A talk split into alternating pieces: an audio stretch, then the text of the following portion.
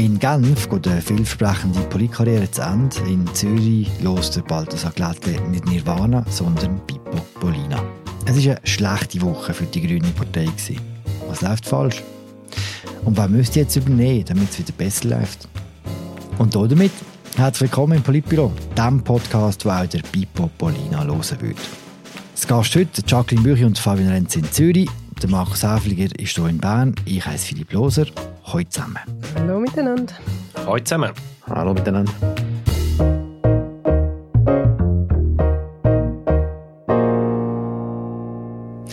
Freunde, wir fangen in Genf an. Äh, ich bin sehr enttäuscht vom Ergebnis, aber äh, dank meinem Engagement habe ich mich fest entwickelt, auch in Bern. Ich hatte Am Wochenende ist eine der vielversprechendsten Schweizer Politkarrieren vorläufig zu Ende gegangen. Warum hat es Lisa Mason, der Genf Ständerätin der Grünen, nicht mehr gelangt? Weil sie weniger Stimmen bekommen hat als ihre beiden Gegenkandidaten von der SP und vom Mouvement Citoyen Genevois. Ich danke für die tiefschürfende Analyse von Markus Häfiger. Gibt es auch noch Gründe für das, warum sie weniger Stimmen bekommen? Es ist ja bis zu einem gewissen Grad ein Zufallsresultat. Es sind etwas um die 1000 Stimmen, die sie weniger hatten als der Carlos Umaruga es gibt jetzt Leute, die sagen, sie hätten vielleicht einen zu wenig aggressiven Wahlkampf gemacht. Das ist etwas, was in Genf eigentlich gut ankommt, wenn man recht aggressiv auftritt, siehe Pierre Mode. Wahrscheinlich ist es ja am Schluss so, oder die Auswertungen legen nahe, dass einfach die Leute, die Mauro Boccia gewählt haben, vom MCG, wo der Markus gerade schon angesprochen hat, dass die Leute, die ihn gewählt haben, auf die zweite Linie eher den Carlo Sommaruga geschrieben haben als Lisa Mazzone. Aber was das, das liegt, da können wir vielleicht darüber reden, aber wahrscheinlich hat das schon auch mit so identitätspolitischen Gründen zu tun, oder? Also wenn man einen älteren Herr aufschreibt, dass man dann vielleicht noch einen zweiten gerade auf die zweite Linie setzt. Ähm, was ich einfach noch recht auffällig gefunden habe, war nach dem Sonntag, wo, wo, wo der Entscheid gefallen ist, wie auf Twitter zumindest, das ist natürlich eine Bubble, aber wie dort wirklich die Reaktionen fassungslos sind und zwar nicht nur bei den Grünen, sondern wirklich recht, recht breit. Also irgendwie vom linken Campaigner bis zum konservativen Publizist haben, haben sich alle so ein bisschen fassungslos bis enttäuscht gesagt von diesem Resultat. Ich glaube, was man noch dazu sagen kann, also Lisa Mazzon ist ja 2019 mit einem bisschen besseren Resultat gewählt worden als der Carlos Omaruga. Sie hat auch im ersten Wahlgang in dem Jahr ein bisschen besser abgeschlossen als der Carlos Omaruga. Darum ist das Ganze ja auch ähm, jetzt für ihre Basis Basis für ihre Unterstützerinnen und Unterstützer so unerwartet gekommen. Also man ist allgemein eher davon ausgegangen, dass der Carlos Omaruga abgewählt wird und dass sie und der Mauro Pocciao ja in allen Prognosen immer sehr gut da gestanden ist, dass sie zwei das schaffen. Jetzt ist es äh, das innerlinke Rennen umgekehrt rausgekommen es gibt eine Theorie, wo unser Kollege in der Westschweiz noch recherchiert hat, respektive wo ihm ein Politolog gesagt hat, dass die Unterstützung von Seiten der Grünliberalen offenbar eingebrochen ist. Also, dass nach dem ersten Wahlgang vor allem GLP-Leute eben nicht mehr Lisa Mason gewählt haben. Ja, wenn das Rennen so eng ist, dann gibt es so ein paar wenige einflussnehmende Faktoren, die dann auf einmal darüber entscheiden können, ob jemand noch knapp gewählt wird oder ob er eben knapp abgewählt ist. Und ja, da hat es so ein paar Tröpfchen gebraucht, äh, wo das Fass zugunsten von Carlos Omaruga zum Überlaufen gebracht hat. Entschuldigung, ist nicht so ein gutes Sprachbild gewesen, aber jedenfalls es sind ein paar wenige Stimmen gewesen, die den Ausschlag jetzt zu seinen Gunsten gegeben haben. Und ich denke, was auch immer die Erklärung ist, es ist für die Lisa Mason ein schwacher Trost oder es spielt auch wie keine grosse Rolle mehr. Oder? Aber man muss dazu sagen, ich würde jetzt nicht ausschließen, dass in vier Jahren, äh, wenn der Carlos Omaruga dann wahrscheinlich seine letzte Amtszeit absolviert hat, dass sie durchaus auch wieder Chancen hätte, den Sitz wieder zu holen. Ich finde, wir sehen in Genf wahrscheinlich auch den Effekt, den man in Wahlen immer wieder sieht eigentlich alle Beobachter, auch wir, haben das Gefühl gehabt, der Mauro Boccia macht wahrscheinlich den Sitz und es ist nur die Frage, ob der Sommaruga oder die Lisa Mason abgewählt werden. Dann haben die meisten Beobachter das Gefühl gehabt, er ist viel mehr gefördert, gerade auch wegen der Wahlresultat im letzten Mal. Und das hat man ja zum Beispiel auch in Zürich gesehen bei den Regierungsratswahlen, wo im Vorfeld alle das Gefühl hatten und man hat auch aufgrund von Umfragen den Eindruck gehabt, dass Silvia Steiner von der Mitte könnte abgewählt werden werden, dass dann in dem Lager eine zusätzliche Mobilisierung passiert und ich habe das Gefühl, das ist wahrscheinlich beim Carlos Umuruga auch passiert. Die SP hat gewusst, bei ihnen geht es um alles oder nichts. Die SP-Sympathisanten, die sind wahrscheinlich stärker durchgegangen als die, die das Gefühl haben, ja, da die junge Frau mit dem Zukunftspotenzial, die wird eh wieder gewählt. Ich glaube, das ist ein Faktor. Und noch ein Faktor, die Ständeratswahlen sind auch Ausdruck davon, wie sich ganz speziell in Genf Machtverhältnisse zwischen SP und Grünen geändert haben. Vor vier Jahren sind die Grünen im Kanton Genf die stärkste Partei überhaupt gewesen. Vor SP, vor FDP, vor SVP. Grüne stärkste Partei. Ein sensationelles Resultat. Auf dieser Welle ist Lisa Mason damals auch Ständerätin werden und jetzt hat sich das wieder gekehrt, oder? Die Grünen sind wieder auf Platz drei zurückgefallen hinter SP und FDP. Und letztlich ist auch die Ständeratswahl, obwohl es eine Personenwahl ist, auch bisschen Ausdruck von dem, wieder der, sagen wir ein bisschen vielleicht auch Normalisierung bei den Kräfteverhältnissen innerhalb vom rot-grünen Lager. Ich möchte noch kurz etwas zu dem sagen, was Jacqueline ähm, erwähnt hat, nämlich, dass es offenbar gar nicht so wenige Leute gegeben hat, die ähm, die Namenskombination Boccia und so Maruga auf den Zettel geschrieben haben. Das wirkt ja zunächst ein bisschen abwegig, oder? Also, dass man einen linken und einen rechten ähm, aufschreibt, aber so abwegig ist es eben vielleicht gar nicht, äh, wenn man sich mal das politische Profil von Mauro Boccia und von Carlos Omaruga genauer anschaut. Der Carlos Omaruga ist schon seit vielen Jahren sehr engagiert für Mieterinnen und Mieter, also ist im Mieterverband aktiv, also macht da das, was man gemeinhin unter äh, sozialer Politik versteht. Und der ähm, Mauro Boccia ist eben da nicht so völlig anders gestrickt. Also natürlich, man sagt, äh, das MCG ist eine populistische, rechtspopulistische Bewegung, sie ist migrationskritisch, aber sie kombiniert den migrationskritischen Ansatz eben durchaus auch mit einem sozialen Ansatz bei solchen Themen. Also für mich ist das nicht so ähm, völlig unvorstellbar, dass es äh, Wählerinnen und Wähler gibt, die sich da eben zu beiden Politikern hingezogen fühlen. Vielleicht eher zu Boccia und so Maruga hingezogen als zu einer Lisa Mason, wo wir die politischen Schwerpunkte ein bisschen anders setzt. Alte wählen Alte. Darf ich etwas, darf ich etwas fragen, was ich nicht begreife? Wir wissen vom Carlos Omoruga, dass er sehr Palästina-freundlich ist. Und das ist jetzt auch im Schluss des Wahlkampf ein grosses Thema geworden, wie er sich dort positioniert. Und er hat einfach geschwiegen. Er hat einfach nichts gesagt.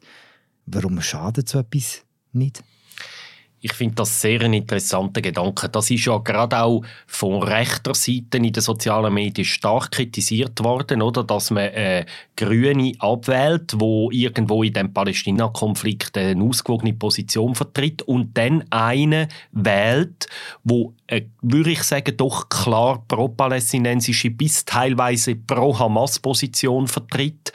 Also natürlich er verurteilt den Terroranschlag auch, aber er zeigt starke Sympathie für die palästinensische politische Sache. Und für mich ist das wirklich auch eine Frage an diesem Wochenende. Hat es ihm nur nicht geschadet oder hat es ihm vielleicht sogar ein bisschen weit geholfen? Weil halt an diesem Wahltag beim zweiten Wahlgang, anders als im ersten Wahlgang, sind nicht mehr die Bilder von dem Terroranschlag von der Hamas dominant, sondern im Gegenteil die Bilder von der Zerstörung in Gaza. Und ob das vielleicht sogar ihm gewisse Sympathien zugeschanzt hat, dass man gesagt hat, jetzt sind doch die Palästinenser äh, sind schlimm dran und er ist einer, der auf dieser Seite von denen steht, dass er da gar nichts mehr hat müssen sagen, weil sein Profil in dieser Frage wie bekannt ist in Genf. Aber das ist eine These, für die habe ich keinen Beleg.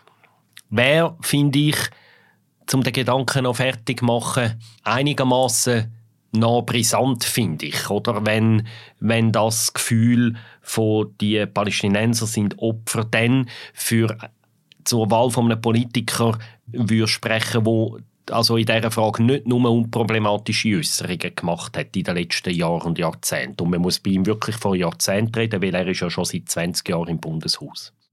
Kommen wir reden noch kurz über äh, Mauro Boccia, der jetzt gewählt worden ist, anstatt von der Lisa Mason der hat ja ein spezielles Problem. Der weiß gar nicht so richtig, wo er an soll im Ständerat.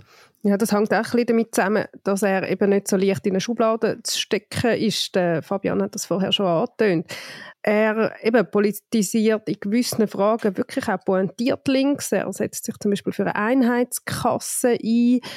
Er hat als Gesundheitsdirektor während der Pandemie hat der Bevölkerung zum Teil recht gut können abholen. Das hat äh, unser Kollege Philipp Reichen in einem, in einem Porträt schön beschrieben.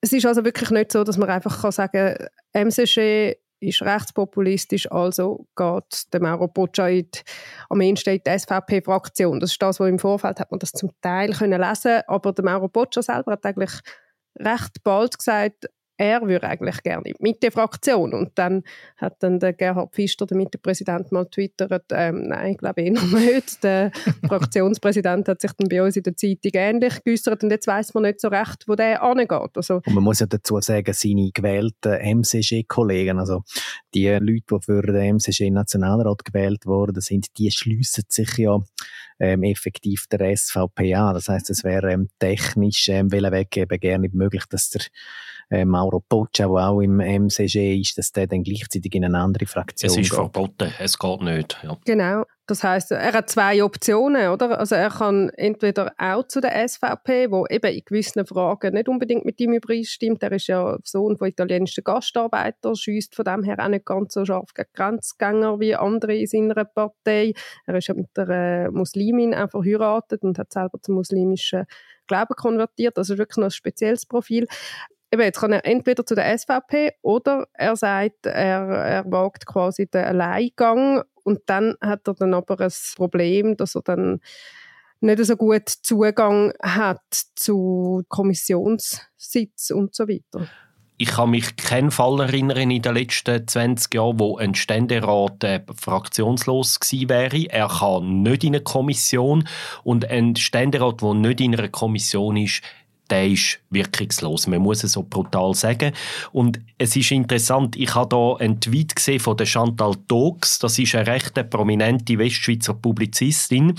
Und es gibt ja in Genf den Begriff von der Genferei. Und lustigerweise, sie brauchen den ja auf Deutsch. Oder? Es ist ein Lehnwort aus dem Deutsch, das sie brauchen. Also eine Genferei ist irgendetwas Absurdes, was nur zu Genf passieren kann. Und sie hat also zu der Wahl vom Boccia geschrieben, «C'est la Genferei de l'année», also es ist die Genferei des Jahres. Und zwar, sie begründet es mit dem, oder? Der Boccia weiss nicht einmal, in welche Fraktion das er will gehen, über am Schluss in einer Fraktion sage Und Lisa Mason, die nicht mehr wiedergewählt worden ist, ist eine der führenden der Köpfe der Grünen Partei gewesen. Sie wäre im 2025 Ständeratspräsidentin geworden. Oder, und sie sagt eine Art, aus Sicht vom Kanton hat man da einen schlechten Tausch gemacht, einfach in Form von Einfluss. Äh, das ist ihr Argument, oder, äh, wo die Chantal Tox vorbringt. Auch schnell, um es technisch noch fertig machen. Warum kann der Boccia nicht zur Mitte? Nicht, weil das der Gerhard Fest nicht will, sondern weil es auch verboten ist, oder? Weil schon seine Kollegen bei der anderen Fraktion sind. Es müssen einfach alle Mitglieder von einer Partei in der gleichen Fraktion sein. Das haben unser Parlamentsdienst so mitteilt, weil da ist recht viel Verwirrung entstanden in den letzten Tagen. Wenn wir schon bei den technischen Begriff sind, Fraktion ist nicht gleich Gruppe. Was ist der Unterschied? Markus, willst du schnell... Soll ich mit meinem Mea Culpa anfangen? Ja, vielleicht wäre das gut. Also es ist jetzt leider der Moment, wo ich wirklich muss einen Fehler beichten muss. Ich habe am Sonntag einen Kommentar geschrieben. Also, es gibt Fraktionen. Das sind alle Mitglieder in der Regel von der gleichen Partei plus vielleicht eben noch so ein paar Einzelmasken, die angeschlossen sind, zum Beispiel der SVP-Fraktion oder einer anderen Fraktion. Und die Fraktion ist über beide Räte, oder? Da sind Mitte-Mitglieder vom Nationalrat und Mitte-Mitglieder vom Ständerat zum Beispiel bilden zusammen die Gruppe, wo man sich organisiert und abspricht und schaut, wer in welche Kommission gibt. Also nicht Fraktion bilden, sie nicht Gruppe? Nein, Entschuldigung, die spielen genau, die, die Mitglieder von der gleichen Partei, beide Räte, bilden miteinander die Fraktion.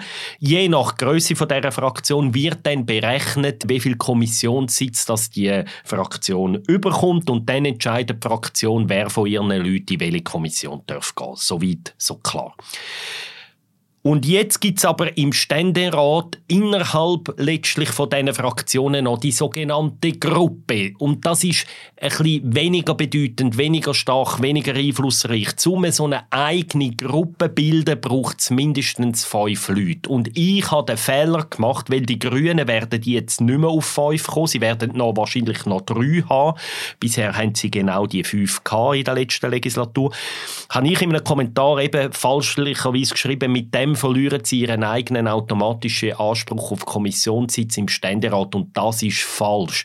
Solange die Grünen noch Mitglied sind von ihrer grünen Fraktion, also die grünen Ständeräte, was sie ja werden sein, haben sie automatisch auch Anspruch auf gewisse Kommissionssitze. Es sind rund drei Kommissionssitze pro Ständerat, Ständerätin und das haben sie weiterhin. Den Fehler habe ich begangen. Es ist einfach mehr auch ein symbolisch-politische äh, Bedeutung, die Gruppe. Also Gruppe bedeutet eigentlich, du bist eine nennenswerte Kraft in dem Rat, du kommst auch in den Turnus rein, mehr oder weniger fast automatisch demokratisch, wo dir das Recht gibt, in einem gewissen Abstand den Ratspräsident, Ratspräsidentin zu stellen. Und Lisa Mason ist ja interessanterweise eben vorgesehen als Ständeratspräsidentin, als erste Grüne überhaupt. Und jetzt aus dem Turnus dürften die Grünen jetzt wieder rausfallen, außer die anderen Parteien sagen jetzt, ja, wir sind jetzt so nett und schenken dann einen anderen grünen Ständerat oder Ständerätin das Ratspräsidium, wo Lisa Mason eigentlich bekommen hat im 2025.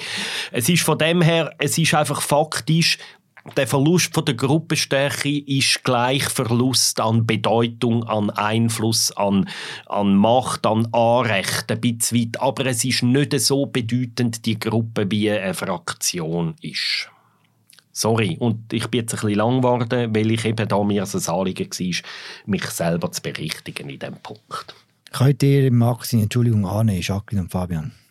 Ganz, ganz knapp. Selbstverständlich. Oh, sehr nett. wir sind ja da wirklich in der Untiefe von dieser Parlamentsmechanik. Also ich glaube, eben, da gibt es sehr, sehr viele Leute. Also wenn, wenn der Markus Häfliger da nicht, nicht, nicht von Anfang an durchgesehen hat, dann äh, glaube ich, sieht eigentlich niemand durch. Das mit dieser Gruppe ist ja äh, letzte Woche oder so, ist das schon mal ein, ein Thema gewesen, und zwar wegen der GLP-Frau Diana Angelina Moser, die ja in Zürich im zweiten Wahlgang äh, geht, gegen den Gregor Rutz von der SVP. Und dort ist schon ein bisschen spekuliert worden, ähm, was heißt jetzt das für die Gruppenstärken? Dort hat man das Gefühl gehabt, oder sie hat das auch bestätigt, dass sie allenfalls sich der grünen Gruppe würde, wenn es dann äh, nur mit ihr würde lange für die Gruppenstärke. Und äh, das sieht jetzt aber aus, als hätte sich das inzwischen auch erledigt, weil es wahrscheinlich sogar mit der Diana Angelina Moser zusammen nicht langt. Aber einfach, ich, ja, ich glaube, da sind wir, sind wir in einem recht nerdigen Bereich langsam, wenn wir über das reden. Komm, wir gehen einen Schritt weiter. Wir reden über das. Ich bin äh, jetzt das Gesicht von dem Misserfolg und ich glaube, die Grünen braucht es, da bin ich fest überzeugt, mehr denn je.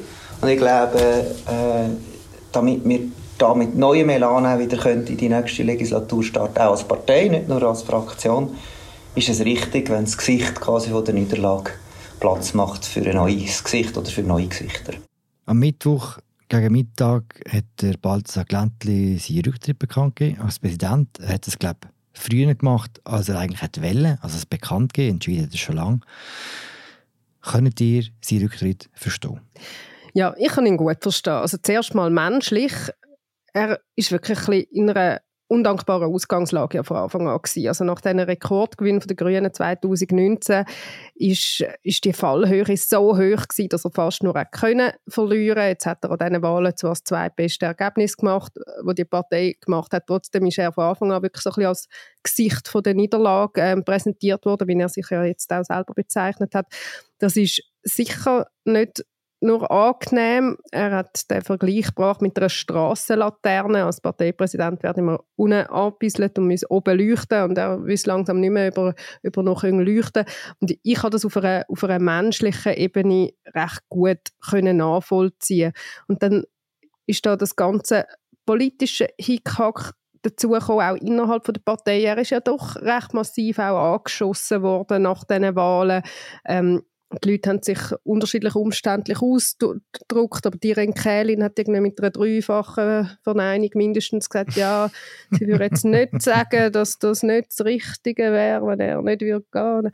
Nein, also so ein bisschen so. Oder? Und, und andere haben gesagt, ja, vielleicht sagt die Partei, jetzt müsste sich wirklich mal gegen die Mitte öffnen, damit sie es wieder zu etwas bringt.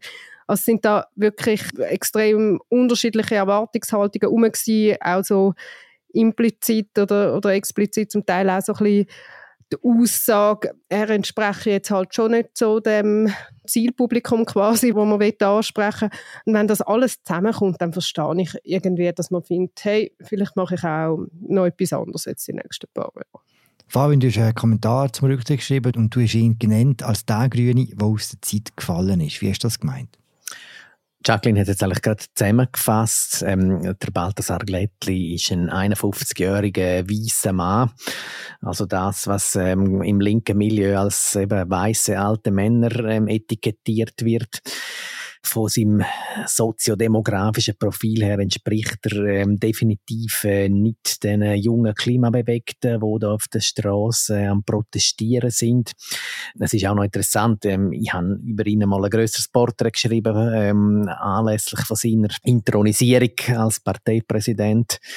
Ähm, und dort hat er mir auch ein bisschen geschildert, wie er überhaupt politisiert worden ist, wie er zu den Grünen gekommen ist. Und es ist eben nicht äh, die Umweltfrage gewesen, die ihn dort primär in die Partei gebracht hat, sondern er ist über, über soziale Themen ähm, politisiert worden. Also er passt in die Klimabewegung nicht so wirklich hinein. Und dann kommt eben noch dazu, das Modell vor Ein-Männerherrschaft der Partei, das ähm, passt natürlich auch nicht in die Partei zu dieser Zeit. Also ähm, es sind jetzt ähm, klare Rufe nach einem Co-Präsidium da. Die Grünen haben das schon mal gehabt, anfangs von den 10er Jahren äh, mit Regularitz und der ähm, Adel Toron es sieht im Moment sehr danach aus, dass es wieder auf das rauslaufen könnte, dass man ein Co-Präsidium hat zwischen äh, einer Vertretung aus der Deutschschweiz und einer aus der Romandie. Jemand von beiden ist ziemlich sicher, wird ziemlich sicher eine Frau sein oder vielleicht auch beide. Also sprich, es ist so die, das ganze Modell von dem ähm, älteren Herr, äh, ich tue mich jetzt bei den über 50-Jährigen in der Runde entschuldigen, dass ich die... Jetzt machst du, jetzt machst du ihn gerade sehr alt, jetzt muss ich sagen. ja, los, Musik also aus den 90er Jahren. Genau, er lässt Pippo Pollin was man ja offenbar heutzutage nicht mehr macht. Ähm, ja, es, es, ist einfach das gesamte das Gesamtkunstwerk Balthasar Glättli, wo man sagen muss, wo nicht wirklich ähm, in Übereinstimmung zu bringen ist mit, der, ähm, mit dem Klimaaktivismus, was sich jetzt in den letzten Jahren entfaltet hat. Markus, du als Altersgenoss von Balthasar Glättli, was, was findest du?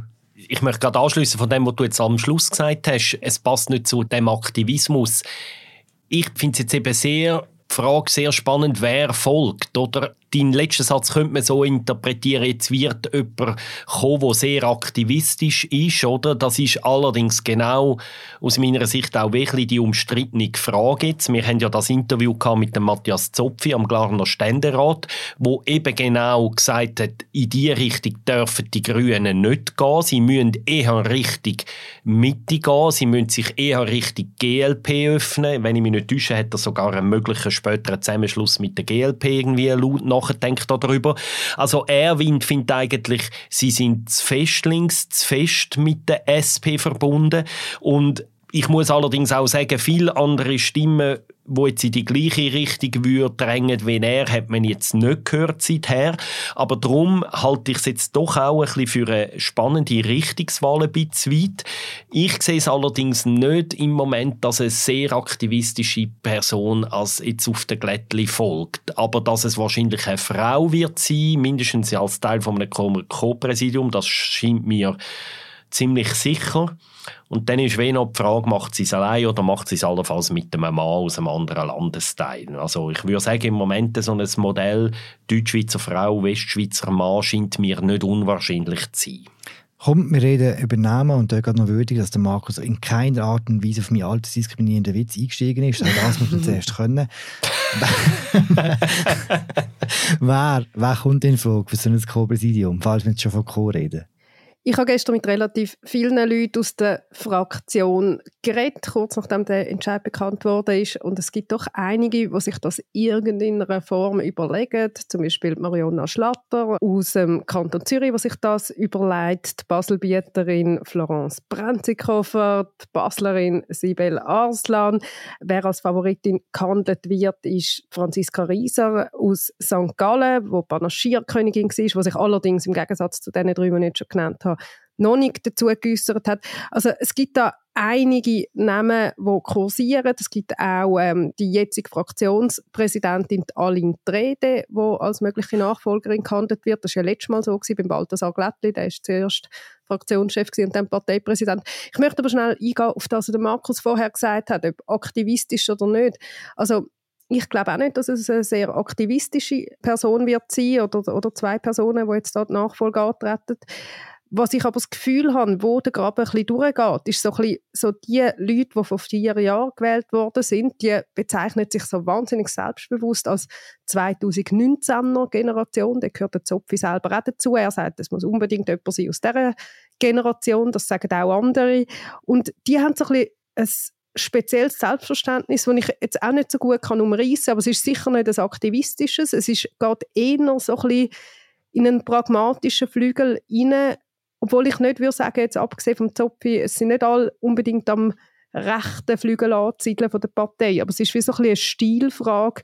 Man will sich, glaube ich, so ein bisschen von dem Wollsocken-Image noch stärker emanzipieren, als das bis jetzt passiert ist. Und ich finde das recht interessant, äh, wer sich dort oder welcher von diesen Flügeln sich wird durchsetzen. Was, was heißt das genau, 2019er Generation? Es sind ja eben vor vier Jahren sind, sind äh, sehr viele neue Nationalrätinnen und Nationalräte gewählt worden, ähm, wo es auch nicht ganz einfach haben, weil ja dort dann die Pandemie losgebrochen ist, um sich im Bundeshaus zurechtzufinden. Das war, glaube ich, nicht so einfach für die. Und trotzdem spüre ich jetzt in der letzten Zeit im Gespräch mit dieser Partei ganz fest, dass man sich immer eben auf die 2019er Generation beruft, wo jetzt wie quasi sich ein bisschen berufen fühlt, dieser Partei ein frisches Gesicht zu geben, ein neues Image zu verpassen, eben sich vielleicht ein bisschen zu distanzieren von gewissen Sachen, die man bis jetzt gemacht hat. Ich finde auch, was du jetzt eben als 2019er Generation bezeichnest, die Fraktion in der öffentlichen Diskurs habe ich manchmal das Gefühl, gerade die, die die Grünen sehr stark kritisieren, von sehr weit rechts, die haben noch die grüne Partei sehr stark auch im Kopf, wie sie vor acht, zwölf Jahren war. Und da hat die Fraktion im Bundeshaus aus ein paar zum Teil recht, äh, auch teilweise schon fast bizarre Einzelkämpfer bestanden, wo ähm, jeder hatte so sein Hobby gehabt und hat, ist dort zum Teil auch recht stark gewesen. Also ich würde jetzt, äh, Daniel Fischer zum Beispiel ist so eine Figur gewesen, das ist nicht ein bizarrer Einzelkämpfer, aber auch einer, der nicht wirklich in einem Team in wahnsinnig eingebunden war oder ein Ueli Leuenberger aus Genf, das sind Leute die so ihre Hobbythemen hatten, die aber nie irgendeine wirklich wirkliche Wirkung, seltene Wirkung im Parlament haben können, ähm, erzielen. Und die neuen National- und Ständeräte, die vor eben vier Jahren gewählt worden sind, dort hat es viel mehr Leute darunter, die wirklich eine Art Einfluss wollen, die auch Kompromisse wollen, die auch irgendwie als Team viel besser zusammenarbeiten, wo auch in der Parlamentsmechanik ihren Einfluss haben können vergrößern. Also früher habe ich immer gesagt und das bis vor vier Jahren habe ich immer gesagt, die Grünen haben das Grüne im Namen, aber die grüne Politik im Sinn von einer linksökologischen Politik macht eigentlich die SP im Bundeshaus und das hat sich nicht ganz abgelöst, aber die Grünen haben da viel mehr Präsenz bekommen, gerade auch in ihren Themen. Und ich glaube, trotz aller Kritik, die es gibt am Glättli, es ist sicher auch ein Teil sein Verdienst aus meiner Wahrnehmung. So die, die Etablierung von der grünen Fraktion als eine einigermaßen ernstzunehmende Gruppierung, als eine, die nicht mehr so aus lauter Einzelkämpfer in alle Richtungen zerfällt, sondern wo irgendwo auch ein bisschen eine spürbare Linie verfolgt. Also das wäre so ein bisschen meine Charakteristik Polarisierung von dieser 19er Generation. Es ist fast ein bisschen auch eine ernsthaftere Politik, wo sie heute verfolgen. Und mit dem sage ich jetzt aber nicht, dass alle, die vorher im Parlament waren, nicht ernsthafte Politik verfolgen. Es hat auch dort schon solche Leute gegeben. Einfach aus meiner Sicht hat es dort auch noch so ein paar so rechte Solitäre gehabt, was jetzt viel weniger der Fall ist wird die Eigenständigkeit, die du jetzt sagst, die du erwähnst, Markus, nicht auch recht auf Probe gestellt, wenn man jetzt sieht, wie schlecht die Grünen abgeschnitten haben und dass sie wie gezwungen sind, sich noch näher an die SP anzulehnen. Jetzt zum Beispiel im Ständerat mit dieser Gruppendiskussion oder auch im Nationalrat, wo sie einfach deutlich schwächer sind als noch vor vier Jahren. Also die Grünen sind immer noch stark genug, äh, um eine eigene Fraktion zu bilden die Nähe zur SP, ja, das gibt immer wieder Anlass zu Diskussionen, oder? Ähm, es gibt also weniger, habe ich das Gefühl, in der Partei selber als von außen, zum Teil auch bei den Gegnern der Grünen, konstatiert man das auch ähm, mit einer gewissen Genüsslichkeit, oder dass ähm, die Partei eben in vielen Fragen gar nicht unbedingt zu unterscheiden ist von SP. Ich meine, es ist halt nun mal das Faktum, oder? Man hat vor 20 Jahren die Aufsplittung in äh, Grüne und Grünliberale gehabt. Die eher mittig orientierten äh, Umweltpolitiker sind zu den Grünliberalen gegangen, gehen auch jetzt noch dorthin, äh, wenn sie Politik machen und ähm, was man jetzt noch bei der verbliebenen grünen Partei hat, ist eben das sogenannte Melonengrün oder also aus äh, Grün in Rot das ist die unvermeidliche Folge von dem äh, Schisma, wo sich da abgespielt hat. Und ändern wird sich das erst wieder, wenn es vielleicht einmal in einer mittel- oder längerfristigen Zukunft wieder zu einer Wiedervereinigung kommt mit den Grünen Liberalen, was ich überhaupt nicht würde ausschliessen, weil wir reden jetzt in dieser Sendung viel über Probleme der Grünen, aber ähm, die Grünen Liberalen haben auch ein Problem und von mir aus gesehen haben sie das grössere Problem als die Grünen. Sie haben sehr viel Sitz verloren bei dieser Wahl. Sich in der politischen Mitte zu behaupten, ist langfristig eine sehr schwierige ähm, äh, Angelegenheit. Also man sieht das nicht nur bei der sogenannten Mitte-Partei, die sich jetzt wieder ein bisschen gefangen hat, sondern man sieht es vor allem auch bei Parteien aus der Vergangenheit, wie der BDP oder finde ich noch ähm, sprechend eigentlich das Beispiel vom Landesring von der Unabhängigen, wo es zeitlang ähnlich stark war wie die Grünen Liberalen und dann irgendwann verschwunden ist. Ich könnte mir gut vorstellen, dass es langfristig zu einer Wiedervereinigung kommt von diesen zwei Ökoparteien, was dann dazu führen wird, ähm, dass sich das politische Spektrum innerhalb von so einer fusionierten Ökopartei natürlich ähm, ausweiten wird. Aber an dem Punkt sind wir natürlich noch nicht. Das ist ja ein bisschen der Traum eben zum Beispiel von Matthias Zopfi, wenn man ihm genau zulässt. Ich glaube aber schon, eben, er argumentiert aus einer sehr speziellen Situation aus. Er ist Ständerat im Kanton Glarus, wo die Grünen sonst nicht stark sind, hat gemerkt, hey, ich kann als Grüne da erfolgreich sein, indem ich mich in die Mitte öffne. Aber ob das dann für die ganze Partei so funktioniert, da mache ich schon ein Fragezeichen. Und ob es, eben, du sprichst eine mögliche Wiedervereinigung an, Fabian, aber ich kann mir Stand heute eher nicht vorstellen, dass die beiden Parteien zusammen auf den gleichen Wähleranteil oder einen grösseren kämpfen, als sie jetzt ähm, kumuliert haben. Vielleicht sehen die das anders, aber ich finde das noch interessant. Äh, es sehen überhaupt nicht anders. Ich denke, wenn so ein Schritt erfolgen wird, wird er aus einer gewissen Not aus erfolgen, weil eben ähm, vor allem bei den Grünliberalen ähm, sich vielleicht irgendwann einfach ähm, einen nennenswerten Wähleranteil ähm, nicht mehr allein erzielen lässt. Aber es wird, wenn das passiert, sicher nicht aus einer Position Form von einer Stärke passieren, sondern es, es wird dann äh, wahrscheinlich eben eine Reaktion sein auf ähm, Probleme, die sich ausweitet.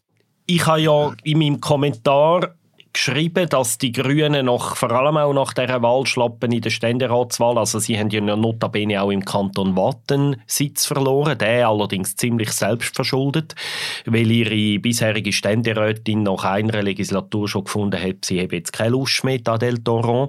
Und ich schließe meinen Kommentar mit der Aussage, dass die Grünen nach der Niederlage in den Nationalratswahlen minus fünf Sitze, nach diesen Verlust im Ständerat voraussichtlich minus zwei Sitz, nur noch drei jetzt, oder?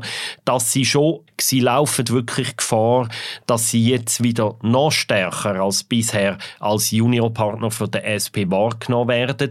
Und wenn wir ganz ehrlich sind, sie haben schon in der Legislatur von der Stärke in dem Punkt die Emanzipation hat schon angefangen, sie hat teilweise stattgefunden, sie haben teilweise der SP auch offen widersprochen, aber sie müssen schon sehr aufpassen, dass sie jetzt da nicht einfach wieder weiter zurück aufgefallen. Also ich meine, so offen sich der Cedric Wermuth und Matthäa Meyer immer gern und so schwesterlich gegenüber den Grünen. Also die SP hat schon auch einen sehr starken paternalistischen Zug. Entschuldigung, Frau Meyer, wenn ich das jetzt so nicht genderkorrekt formuliere. Einen gewissen paternalistischen Zug gegenüber den Grünen.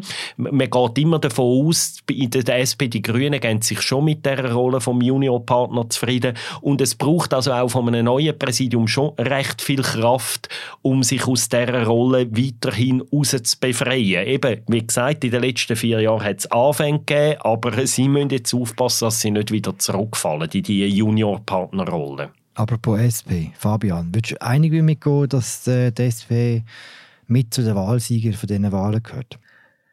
Äh, nein, würde ich nicht mit Nein, ähm, du sprichst jetzt vielleicht darauf an, ähm, dass ich in der letzten Sendung gesagt habe, ähm, also dass ich so quasi die Erfolgsstory von SP bei diesen Ständeratswahlen äh, ein bisschen relativiert habe. Und ja, man muss sagen, ich bin dort äh, eher davon ausgegangen, wir haben ja schon darüber geredet, dass der ähm, Carlos Omaruga seinen Sitz verlieren wird. Den hat er jetzt nicht verloren. So gesehen läuft es der SP jetzt im Moment nicht schlecht bei diesen zweiten Ständern Ständeratswahlgänge. Aber man muss immer schauen, von was redet man als Vergleichsbasis. Oder, ähm, die SP hat bei den Wahlen 2019 neun Sitze im Ständerat gehabt. Sie hat jetzt im Moment sieben Sitze. Äh, es wird jetzt am kommenden Sonntag nochmal gewählt. Wenn es der SP dort sehr gut läuft, also mit Betonung auf sehr gut, dann holt sie zwei Sitze und dann wäre sie gerade wieder auf dem Stand von 2019. Sie hat in Schaffhausen eine gewisse Chance, einen Sitz zu gewinnen, auf Kosten von äh, Thomas Minder, einem parteilosen Ständerat, der heute in der SVP-Fraktion politisiert. Und sie hat in Solothurn gewisse Chancen, dass sie ähm, der Sitz äh, vom abtretenden Ständerat Roberto Zanetti Seite kann halten mit der Nationalrätin Franziska Roth. Aber es muss äh, nur an einem von diesen zwei Jahren schief gehen und ähm, dann ist sie ein Sitz unter dem Stand von 2019. Ich würde jetzt gleich ein bisschen widersprechen an Fabian. Du hast natürlich insofern recht. Ich glaube, der Höchststand von, in Ständeratswahlen haben sie vor acht Jahren gehabt, glaube mit zwölf Sitzen. Das zitiere ich jetzt aus dem Kopf. Im 19. haben sie noch neun gehabt. Und was du jetzt ausgelassen hast, ein bisschen der Verkürzung, ist, dass sie ja während der Legislatur zwei Sitze verloren haben, die Ersatzwahlen, nämlich den in St. Gallen vom Rechsteiner und den in Freiburg vom Löwra. Dann sind sie also auf sieben gewesen vor diesen Wahlen. Die sieben haben sie jetzt schon auf sicher. Wir und fast alle Prognostiker haben ihnen voraus vorausgesagt, dass sie mindestens einen werden verlieren in der Endabrechnung. Jetzt sind sie sicher wieder auf dem Status quo und haben noch die Chance, bis zu zwei Sitze zusätzlich zu gewinnen. Ich finde, meine Schlussfolgerung ist, ja, die SP gehört zu den Wahlsieger. Sie sind aus meiner Sicht die zweitgrößte Wahlsiegerin nach der SVP. Und ähm, sie haben ja im Nationalrat rund, wie viel ist die letzte Version vom Bundesamt für Statistik? Ich glaube 1,5 Prozent gewonnen. Das ist jetzt nicht spektakulär, aber es ist für Schweizer Verhältnis ein guter Zuwachs. Das passiert nicht in jeder Wahl. Und eben im Ständerat deutlich besser abgeschnitten, wahrscheinlich als man prognostiziert hat. Aus meiner Sicht gehören sie zu den Wahlsiegern äh, von diesen Wahlen. Jacqueline Stichentscheid? Ich bin tendenziell Team Markus und zwar vielleicht zwei Gedanken dazu. Das eine ist, dass die Verhältnisse jetzt wieder recht viel klarer sind, als man es zwischenzeitlich gemeint hat. Eine Zeit lang hat es so ausgesehen, als wären irgendwie SP, FDP, Mitte und vielleicht sogar Grüne dann alle ein bisschen, fast gleich auf. Irgendwann jetzt ist recht klar, dass die SP mit ihren 18 und etwas Prozent deutlich größer ist als die anderen, die ich jetzt genannt habe, größer als die Grünen sowieso. Die sind halb so groß fast. Das ist der eine Gedanke. Und der andere, wo mir einfach noch, noch ein bisschen aufgefallen ist, jetzt im Zug von der Frage, wer wird bei den Grünen das neue Duo an der Spitze allenfalls, dort habe ich irgendwo, wahrscheinlich ist es sogar irgendein Leserkommentar gewesen, aber irgendwo hat, hat jemand geschrieben, ja, jetzt unter all diesen Kandidierenden zeichnet sich jetzt kein Duo ab, das so stark ist wie Meier Wermuth, da müssen Sie jetzt leider lang suchen. Und dort habe ich irgendwie gedacht, das ist recht symptomatisch dafür, was da passiert ist bei der SP. Weil noch vor zwei Jahren hätten viele Leute gesagt, hm, das ist jetzt nicht so ein starkes Präsidium. Sie selber haben, glaube in einer Geschichte von dir, Philipp, gesagt, sie sagen am Anfang die Idioten in den weißen Turnschuhen gewesen, oder ich weiß auch nicht mehr genau wie. Aber nein, Fast, jetzt einfach ja. wirklich, ja, ich, ich, ich, es ist nicht das erste Zitat, das ich falsch wiedergebe. Frau Kählin habe ich übrigens auch falsch wiedergegeben vorher aus dem Kopf. Mutwillig. Ähm, nein, aber was ich auch will sagen, ist einfach schon noch interessant, wie ihnen das gelungen ist, dass sie jetzt plötzlich das Image haben als starkes Präsidium, wo, wo sich andere könnten Scheiben davon abschneiden also Frau Kählin, hast du schon einigermaßen korrekt wiedergegeben, das mit der doppelten oder dreifachen Verneinigung, wo am Schluss, wo am Schluss gleich bedeutet, trotz der dreifachen Verneinigung, der Glättli muss jetzt einfach abtreten. Genau, das, das ist die Aussage, genau. aber es ist glaube ich eine doppelte und nicht eine dreifache Verneinigung und, und der Wortlaut ist auch falsch gewesen, was ich gesagt habe, aber ihr wisst, was ich meine. Also ich will jetzt da dieser Übermacht aus Markus und Jacqueline gar nicht viel entgegenhalten, ähm, würde aber noch gerne, wenn wir Darfst jetzt schon... Darfst du mir dazu rechnen, Fabian? Wow. Gut, Nein, dann äh, schweige ich natürlich erst recht. Nein, ich möchte ähm, noch mal einen kleinen Schwenker zu den Grünen machen. Ähm, etwas, was wir vielleicht noch erwähnen müssen, wenn wir jetzt gerade ähm, noch angefangen haben, über ähm, die kommenden letzten Runden im Ständeratsrennen zu reden. Wir können lesen, also die Grünen hoffen jetzt tatsächlich auch noch auf ein kleines Wunder im Kanton Tessin. Sie hoffen dort, dass ihre äh, Nationalrätin Greta Gysin könnte den Sprung in äh, Ständerat schaffen. Und wenn es jetzt der Greta Gysin tatsächlich gelingen wird, einen Ständeratssitz zu gewinnen und Diana Moser in Zürich noch gewählt werden würde, dann wäre es nicht einmal ganz ausgeschlossen, dass es ähm, äh, dann gleich noch würde für Gruppenstärke lange aber ähm, wie gesagt, es wäre effektiv ein kleines Wunder, wenn das im Tessin der Grünen würde geraten. Der Kanton Tessin ist allerdings immer für Überraschungen gut. Voilà. Ich würde sagen, wir machen mal einen Punkt an dieser Stelle.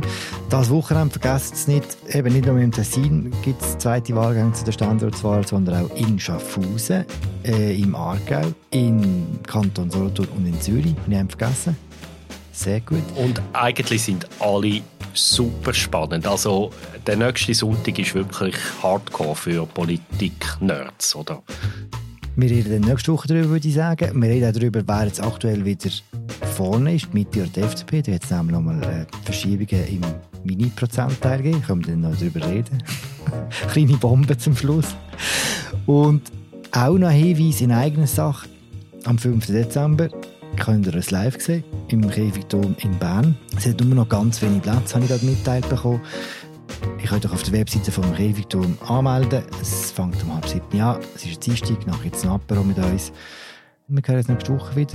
Danke Max Häfiger in Bern, danke Jacqueline Büchi und Fabian Renz in Zürich. Ciao zusammen. Ciao zusammen. Ciao zusammen. Ciao miteinander.